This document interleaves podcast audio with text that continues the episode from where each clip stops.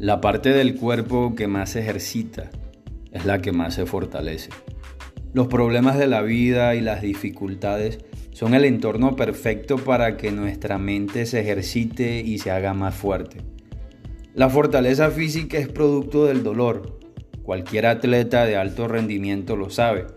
Pero este es un dolor que ellos aprenden a dominar, pues saben que el propósito de todo ese dolor que causa su entrenamiento tiene el fin de hacerlos más fuertes y más excelentes en la disciplina que practican. Lo mismo sucede con la mente. Si quieres pensar en grande, entonces tendrás problemas muy grandes para resolver. Y cuando tu mente está entrenada en ello, sabrás sacarle provecho a los dolores de la depresión, preocupación, ansiedad, frustración y el estrés, ya que estos son ejercicios perfectos para fortalecer la mente. Y como cualquier otro ejercicio, no deja de doler, pero te fortalece.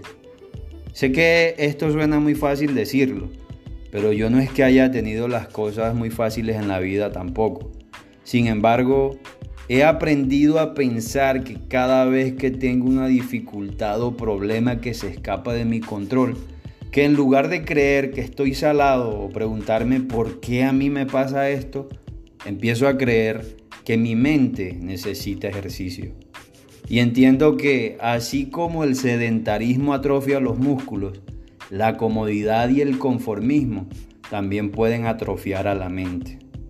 Por eso es que me encanta mucho un pasaje de la Biblia que se encuentra en Romanos 8:18, el cual dice, pues tengo por cierto que las aflicciones del tiempo presentes no son comparables con la gloria venidera que en nosotros ha de manifestarse.